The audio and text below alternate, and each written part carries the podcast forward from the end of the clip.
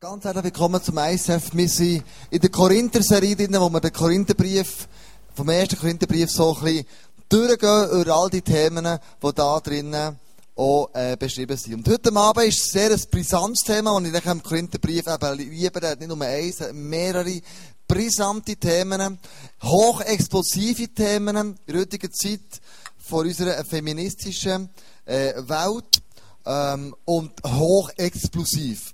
Der Paulus setzt etwas in die Killerlandschaft wo, wenn du in Google eingehst, das, das, das, es explodiert förmlich, der Computer. Das ist so schön geschrieben worden, dafür und dagegen, und es geht um Folgendes. 1. Korinther 14, Vers 34.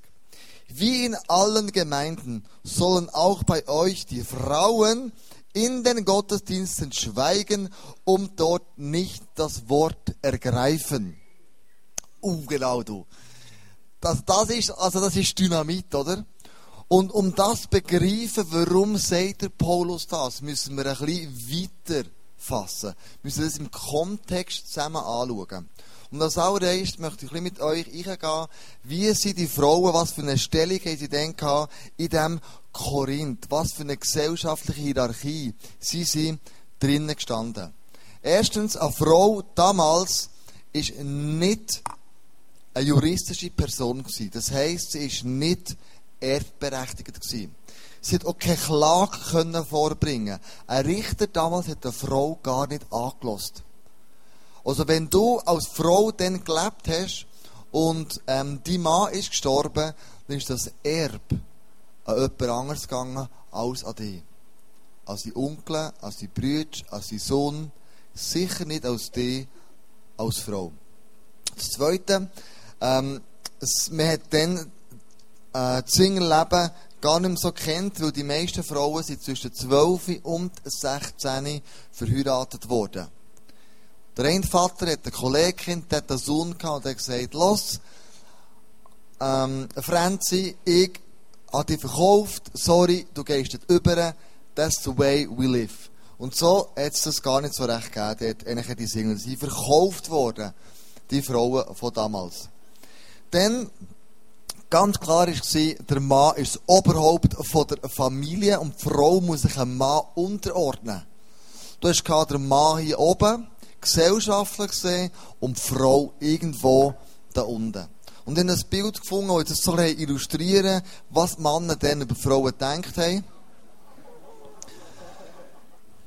Das ist ein Bild, es ist, ähm, hat einen Preis bekommen, ein Bild von Irland, das so einen Wettbewerb hatte. Und äh, das ist nicht meine Meinung, das ist so ein bisschen als Illustration, dass ihr könnt mitkommen Und dann schreibt der Paulus im 1. Korinther 11, 11 folgendes.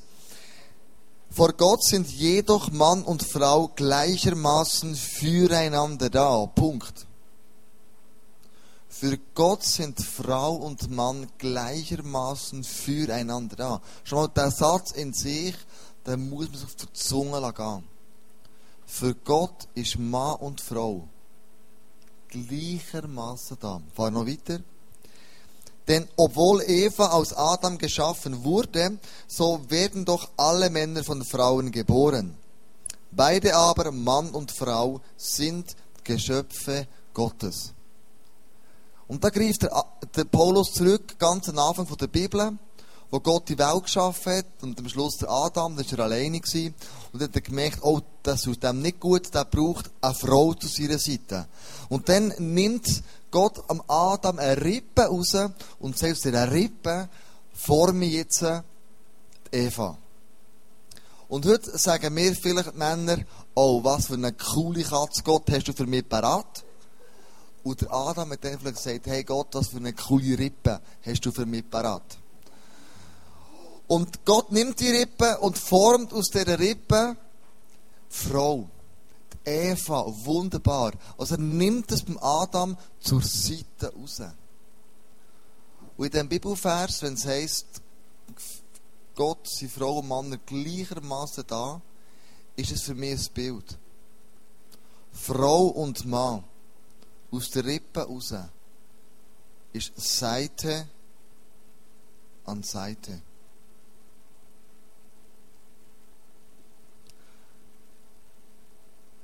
Frau ist nicht vorne, ist nicht hinten, ist nicht oben, ist nicht unten, sondern es ist Seite an Seite. Und das sagt der Paulus mit dem Bibelvers. Frau ist nicht gleichartig, das wissen wir. Frauen und Männer sind unterschiedlich, extrem unterschiedlich, nicht nur biologisch, auch sonst.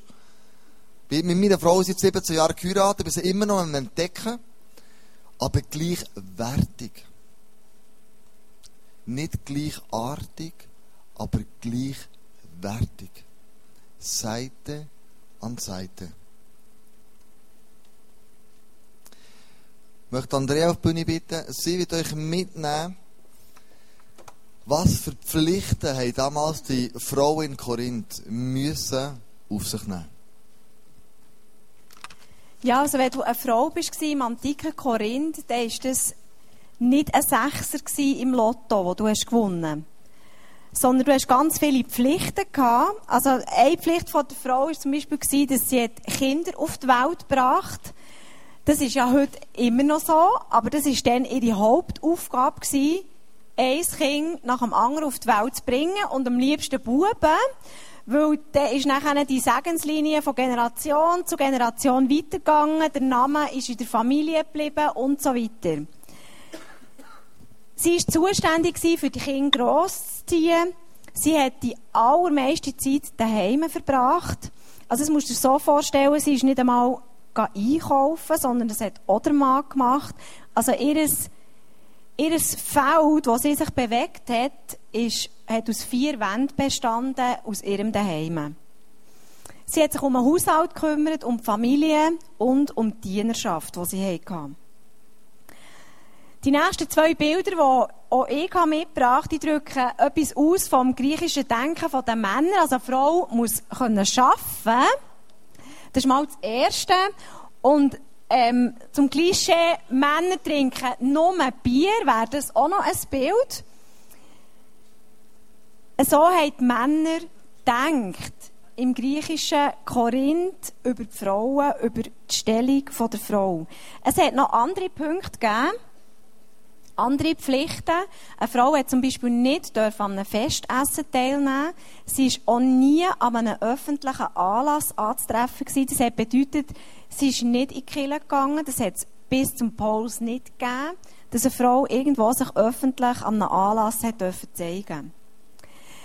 Sie hat weiter auch keinen Anlass zu Gerät dürfen bieten. Also, wenn sie hat dürfen arbeiten auf das Feld, dann hat das bedeutet, dass sie müssen schweigen Also der Mann hat ihr gesagt, du gehst auf das Feld und das bedeutet für dich Reissverschluss. Mut zu. Kein Wort kommt über deine Lippen, was unsere Familie oder mehr anbelangt. Weil wenn du etwas Falsches sagst, dann bringt das Schande über unsere Familie. Und für die, die letzten Sonntag schon da waren, haben wir ja über das Schändliche geredet. Und das ist im Korinth ein Scheidungsgrund gewesen, wenn die Frau etwas Falsches über ihren Mann oder über ihre Familie gesagt hat. Also die Frauen waren ganz still auf dem Feld. Man kann sich fast nicht vorstellen, aber es war so. Gewesen. Die Frau hat in der Öffentlichkeit auch immer ein Kopftuch tragen. Keine Frau ist aus dem Haus ohne ein Kopftuch zu tragen. Das können wir auf dem nächsten Bild sehen, wie das jemand aussieht. Das ist so ein altes Bild von dem zumal, wie eine Frau etwa hat ausgesehen. Und jetzt in dem, in diesem Kontext kommt der Paulus und macht alle die Aussagen, die wir heute davon reden. Er hat eine Bombe gezündet mit seinen Aussagen. Und der Kleusel wird uns jetzt weiter erklären, was der Paulus so für brisante Aussagen über die Frauen gemacht hat. Er hat das Dasein der Frauen im Korinth revolutioniert. Er hat die Frauen auf einen Sockel hochgelüpft, wertgeschätzt, geehrt und geachtet, dass es damals im Korinth nicht ist möglich war. Und die Frage tut sich berätterweise aufstellen, ich jetzt den Paulus einfach so gesehen, ist das ein Paulus seine Meinung oder hat das irgendwo abgeschaut? überzeugt, dass Paulus aus dem, was Jesus vorgelebt hat, wie Jesus die Frauen geachtet und wertgeschätzt hat, ein grosses Stück davon abgeschnitten und gesagt, Jesus war mein Vorbild. Gewesen. So wie es Jesus vorgelebt hat, so möchte ich es auch weiterleben. Wir lesen im 1. Korinther 11, trägt dagegen eine Frau keine Kopfbedeckung, wenn sie im Gottesdienst betet oder im Auftrag Gottes prophetisch redet, dann entehrt sie sich selbst.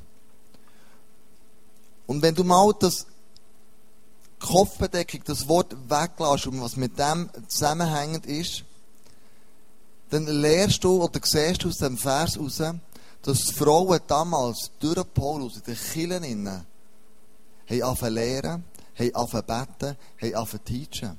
Sie haben ganz einen anderen Stellenwert bekommen. Und in der Bibel heisst, dass die Gemeindeleitung durch Apostel und Propheten soll bewerkstelligt werden. Der Prophet, der vorausschaut und sagt, das ist der Weg, hier durch gehen wir, das ist der nächste Step, den wir machen. Und der Apostel, der das, was der Prophet sieht, alles hinten bewerkstelligen. Der das umsetzt, was der Prophet gesehen hat. Und wenn der Paulus hier sagt, Frauen sollen prophetisch reden, sagt er nichts anderes als, Frauen können auch leiten in der Kirche. Und sie sollen beten in der Kirche. Was hat das Ganze mit dem Kopftuch auf sich? Warum sagt es der Paulus? Der Hausberg von Bern ist der Gurten. Der Hausberg von Korinth ist der Akrokorinth Das siehst du auf dem nächsten Bild. Auf dem Akrokorinth hat es einen Tempel von der Aphrodite und ihr hat man gehuldigt, indem man sexuelle Praktiken vollzogen hat. In dem, auf dem Tempelberg oben haben tausend Prostituierte ihren Dienst an. Das heisst, wenn du dieser Göttin huldigen dann bist du auf den Tempelberg gegangen, hast eine Prostituierte genommen, hast mit dieser Sex gehabt und das war ein Zeichen, gewesen, ich tue dieser Göttin opfern. Also, können wir uns gar nicht vorstellen, oder? Ich mir auch nicht, aber es war halt so. Gewesen. Und dann war es ein Zeichen von diesen Prostituierten, dass sie gegenüber allen anderen Frauen, die ein Kopftuch hatten, die verhüllt waren, kein Kopftuch hatten. Also nicht ein rotes Lämpchen irgendwo, sondern kein Kopftuch. Das war das Zeichen von der Prostituierten. Und jetzt, äh, wenn der Paulus sagt, die Frauen sollen in der Kirche das Kopftuch anbehalten, wird ihm langsam klar, warum er das sagt. Da ist ein Mann auf dem Berg oben, hat Sex mit der Prostituierten, kommt oben runter, geht möglicherweise Kirche, sieht dort wieder Frauen, die kein Kopftuch haben, und dann bekommt er plötzlich ein Gestürm. Ich bin dem Berg oben gewesen, bin in der Kirche, ich komme nicht mehr raus. Da kein Kopftuch, hier kein Kopftuch, und durch das geht die Männer den Frauen nicht mehr die Wertschätzung geben, die ihnen eigentlich wäre zugestanden. Und darum sagt der Paulus, Frauen, wenn ich schon euch eine Plattform gebe, wenn ich schon das System und Kultur, alles, was, ich, was wir aufbauen, kehren und, und wir euch wertsetzen und euch ehren, dann gehört aber eine gewisse Ordnung gehört in die Kirche Männer drehen durch, wenn sie euch ohne Kopftuch sehen. Die sehen auch plötzlich nur, dass auf dem Berg oben ist passiert und die sehen nicht mehr Jesus in der Kirche. Die laufen aufeinander und sagen, Jesus, ich muss die Augen zutun, dass ich dich noch irgendwo kann finden kann. Ich sehe nur die Frau ohne Kopftuch von mir und mir gehen gewisse Gedanken ab. Das ist jetzt das Gleiche, wie sich Männer oder Frauen vor der Celebration ein Porno ziehen und dann daher kommen und dann die Worshiperinnen anschauen. Mit den Bildern, die sie vorher hatten.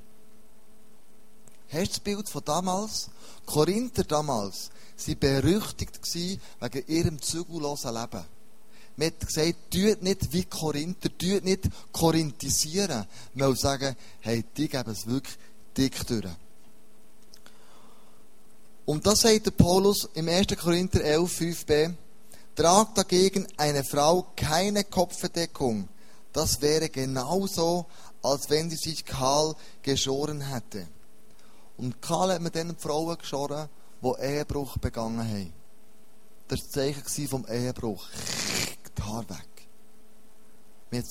man hat sie, nicht mehr wertschätzt, man hat sie geächtet, man hat sie ausgestoßen, man hat ein Zeichen statuiert an ihrem Leben, ihrem Lifestyle und jeder hat das gesehen. Und darum schreibt der Paulus, hey, Frauen und Männer, es gibt eine gewisse Ordnung in den Kirchen. Wir lesen dann weiter, 1. Korinther 11, 6. Will eine Frau ihren Kopf nicht bedecken, kann sie sich auch gleich die Haare abschneiden lassen. Aber weil es jede Frau entehrt, wenn ihr das Haar kurz geschnitten oder der Kopf kahl geschoren ist, soll sie ihren Kopf bedecken. Die ganze Haartracht, das war eine kulturelle Frage von damals. Wie begegnen wir uns einander? Was für Zeichen setzen wir? Was senden wir aus? Und darum sagt der Paulus, ähm, das Kopftuch nehmen. Es hat einen römischen Autor gegeben, der hat Ovid geheißen, so ein Buch, das man gefunden hat. Und der Ovid hat in einem 220-seitigen Manuskript die verschiedenen Haarstyles beschrieben und was die bewirken. Um dir ein Bild mitzugeben, wie ist es denn zu und her gegangen. Zum Beispiel so blonde, lockige Haar empfinden Männer als erotisch. Das ist so, uh, krass, man, wenn so einer Frau begegnet, das wird krass. Und dann, so der Phoebus hat er beschrieben, der Haarstyle, so der singende Haarstyle, das so lange, lange Haar, bis äh, ans Viertel runter. Und äh, das war mega erotisch damals. Dann hat es so einen Haarschnitt gegeben, wo man die Ohren freigeschnitten hat. Dann hat man gesagt, der äh, Lao Dameya Haarstyle, das ist jetzt nicht eine, eine mit euch, die ich da hier mache, sondern das ist so Kultur von denen, so mal ein bisschen auf, aufleben, was man dann so gedacht hat. Und dann hat es so der, der wild Diana Haarstyle gegeben. Und wenn das Männer haben gesehen dann sind die durchgedreht, oder? Die haben mit dem etwas verbunden. Und darum sagt Paulus den Frauen, habt bitte ein Kopftuch an, damit Männer nicht in Versuchung gebracht werden. Das ist ein Zeichen, das er setzt. Mit dem verbindet man etwas anderes.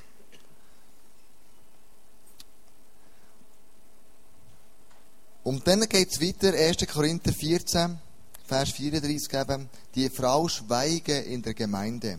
Wenn sie etwas wissen will, kann sie zu Hause ihren Mann fragen. Und du denkst, hä? Paulus? Jetzt gibst du Frauen so einen Wert. Sie sollen prophetisch reden, sie sollen beten und jetzt müssen sie wieder schweigen. Hey, du machst das UN durcheinander, wir kommen nicht mehr draus, Paulus, was du meinst. Stell dir mal vor, ein Mann ein Wort, eine Frau viele Wörter. Frauen haben plötzlich dürfen der Gemeinde etwas sagen, haben plötzlich dürfen prophetisch reden, haben plötzlich dürfen verbeten, haben plötzlich ihre Meinung können sagen in diesem Korinth. Ja, da sind plötzlich viele Fragen gekommen. Ja, warum macht ihr so, Männer? Warum so? Warum so? Warum dies? Warum eins? Und es hat ein riesen Durcheinander in den Kirchen. Und die Frauen mit durcheinander geredet haben und sie nicht mehr rausgekommen, warum macht man das, wie es weiss. Und so sagt der Paulus, hey Frauen, ihr seid ein bisschen easy. Wenn ihr nicht alles von Anfang versteht, was verständlich ist, dann nehmt eure Fragen und geht hey, der Mann soll euch all die Fragen beantworten.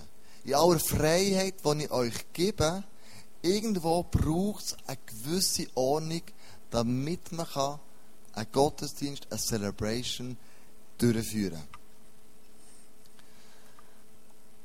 Und was wir für Frauen sonst noch antreffen in der Bibel und was die bewirkt haben, neben den Frauen in Korinth, sagt nicht Andrea. Ja, also ich habe so den Eindruck, dass wir eine recht gute Ordnung schon haben hier im ICF. Also es ist relativ ruhig hier im Saal. Ich glaube, beim Paulus war es wirklich massiv anders gewesen. Und ich glaube, dass im Laufe der Kirchengeschichte viele Fragen sind beantwortet worden, die die Frauen können stellen konnten. Das ist wirklich mega cool. Und wir lesen in der Bibel von ganz vielen Frauen, die auch erwähnt sind mit Namen. Da ist zum Beispiel die Priscilla, die hat mit ihrem Mann zusammen den Paulus aufgenommen, zu Korinth, für das Teil können die Kirche bauen. Oder da ist die Lydia, da sagt man, dass das die erste Christin war zu Europa. Die war schon ein führendes Mitglied der Gemeinde. Oder die Nympha oder Chloe oder Dorcas. das, die hat unter den Armen gewirkt, also so eine Art Sozialarbeiterin war sie. Oder die Euodia, die Syntike, oder wie man dann auch immer ausspricht, die Phoebe, die war Lehrerin und hat die Mission von Paulus auch finanziell unterstützt. Oder da war die Maria, der Name ist schon wieder geläufiger, die Tryphena, Tryphosa, Persis und Julia und wie die alle heißen, es gäbe noch viele mehr, die aufgezählt sind, die irgendwo erwähnt werden im Neuen Testament. Und immer wenn der Paulus von diesen Frauen redet, sagt er, unterstützt die Frauen. Tut eure Ohren auf, wenn sie lehren oder wenn sie prophetisch reden. Sie haben euch etwas zu sagen. Hast du gewusst, dass 80% von allen Missionaren auf der Welt Frauen sind? Eigentlich schon seit immer. Und ich habe mich gefragt, wieso ist das so? Wieso ist in, in dieser ganzen Kirchengeschichte, wo Frauen auch sind unterdrückt wurden, wo Frauen keinen Wert hatten, wieso hat es denn so viele Missionare gegeben? Und für mich ist, ist eine Antwort die, dass erstens Gott das keine Rolle gespielt hat, was für äußere Umstände da geherrscht haben in der Kirche, die nicht okay waren. Und dass aber Frauen auch einfach zu den Kirchen sind ausgegangen in andere Länder und dort das, was sie auf dem Herzen hatten, das, was Gott sie begabt hat, zu predigen, zu erzählen von Jesus, an einem anderen Ort haben ausgelebt und Gott es auch gesegnet hat. Oder wenn du dich an deine Kindheit erinnerst, von wem ist dein Glaube geprägt worden? In erster Linie. Das war von Frauen wahrscheinlich. Bei mir war es so, bei dir vielleicht auch. In der Sonntagsschule waren so viele Frauen, die dir diesen Jesus haben bekannt gemacht, die dir Geschichten erzählt haben. Und ganz ehrlich, wenn man heute sagt, ja, weisst, das ist etwas anderes bei den Kindern, weisst, das, ist nicht, das kommt nicht so drauf an. Dann kann ich dir nur sagen, das sehe ich gar nicht so.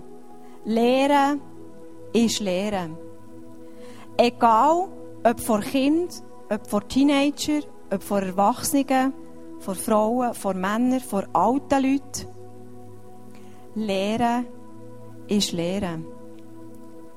Und wir vertreten auch nicht die andere Theologie, die es auch gibt, die Quotentheorie, die sagt, es muss mindestens der Frauenanteil gleich hoch sein wie der Männeranteil bei denen, die predigen. Das ist auch nicht unsere Theologie. Sondern wir vertreten die Meinung, dass Gott jeden Mensch gleichwertig geschaffen hat, ob Mann oder Frau. Und unser grösstes Anliegen ist es auch hier im ICF, dass jeder und jede den Platz einnehmen kann, den Gott dafür bestimmt hat. Und dass man eben nicht muss rausgehen aus der Kirche. Mutter Teresa war zum Beispiel auch so eine. Die hat keinen Platz gehabt zum Predigen in der katholischen Kirche. Und darum hat sie mit 40 selber einen Ort gegründet, dass sie Jesus zu den Armen bringen. Die Hoffnung der Welt zu den Armen bringen Und Gott hat sie gesegnet. Noch bis zum heutigen Tag die Arbeit. Gott geht seinen Weg, auch mit Frauen, die, die ausgestiegen sind, sage ich jetzt mal, aus dem System. Aber das ist bei uns nicht so. Wir sagen, auch Frauen haben bei uns den Platz, den Gott für sie bestimmt hat. Und auch Männer haben bei uns den Platz, den Gott für sie bestimmt hat.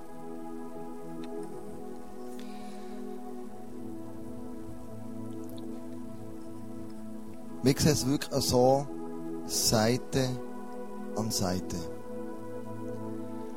Und vielleicht bist du als Mann oder als Frau heute Abend hier und bist ganz anders gelehrt worden.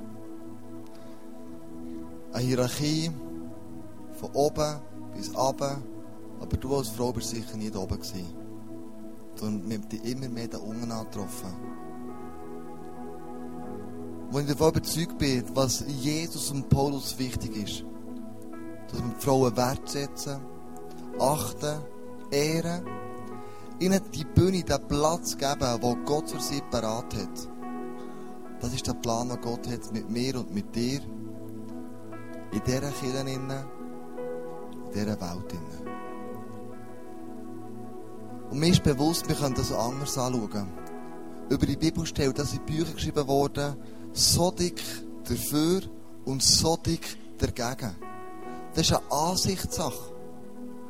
Aber heutzutage ist es so, dass es nicht mehr einfach so ist, der Mann gegen arbeiten. Sondern heutzutage ist es so, dass der Mann vielleicht ohne Teil daheim bleibt und mithilft und Frau gegen arbeiten. Das Modell hat sich auch irgendwie gechanged. Und ich glaube, mit dem gleichen Gott und dem gleichen Jesus gestern, heute und in alle Ewigkeit. Und der Wert, den er den Frauen gibt, Seite an Seite, den Wert möchten wir auch geben, den Frauen wie den Männern. Und wir zwei möchten beten, Seite an Seite, dass die Bestimmung, die Berufung, die Gott in dich eingelegt hat, in deiner Kirche, in deiner Umgebung, in deiner Familie, vielleicht neu kann entfacht werden oder zum ersten Mal ganz neue Stellwerte bekommt. Ich möchte einladen, mit uns zu beten und das freisetzen, was es freisetzen gibt. Vater im Himmel, du siehst all die wunderbaren Männer und Frauen, die du wunderbar, einzigartig, genial geschaffen hast. Und jetzt ich danke dir, dass du einen Platz hast für uns. Dass Seite an Seite wir miteinander, mit dem gleichen Ziel vor Augen, mit der, mit der äh, Aufgabe vor Augen, nicht gleichartig, aber gleichwertig, unseren Auftrag und unseren Platz ihnen. Und Jesus, dort, wo wirklich Frauen wie Männer mit der Handbremse angezogen fahren, und so nie ihre Begabungen freigesetzt wurden, denen möchte ich sagen, im Namen Jesus soll freigesetzt sein. Ihr sollt die Begabung, die Leidenschaft, die Gott für euch parat hat, können ausleben. In dieser Kille, wo ihr seid. Vor allem auch hier im ISF Bern. Wir haben einen Platz für euch. Wir haben eine Bühne für euch. Wir haben eine Aufgabe für euch, die euch angemessen, würdevoll und genau auf euch zugeschnitten ist. Ja, und Vater im Himmel, ich danke dir, dass du die Gleichwertigkeit schon in deinem Schöpfungsplan hast drinnen gehabt. Frauen und Männer sind dir immer gleich wichtig und dafür möchte ich dir wirklich danken. Dass du uns liebst, dass du, uns, dass du einen Plan hast für jeden von uns da innen. Und dass du darauf wartest, dass wir diesen Platz einnehmen oder dass dieser Platz uns auch zugewiesen wird. Vater im Himmel, ich möchte dir Danke sagen für all die Männer um uns Frauen herum, die uns auch Schutz geben, die uns Halt geben, die uns fördern. Und ich möchte dir Danke sagen, Jesus, für die Identität, die du uns als Frauen gibst. Dass wir dürfen wissen, wer wir sind und was wir für einen Wert haben in dir, Jesus. Amen. Und wir möchten miteinander ein Lied singen, das heißt, kein Name ist so mächtig und wunderbar wie deiner. Und es mag sein, dass du aufstehst mit mir zusammen und sagst, und ich möchte das als Antwort auf die Predigt Jesus singen und sagen, du stehst einfach über allem. Kein Name.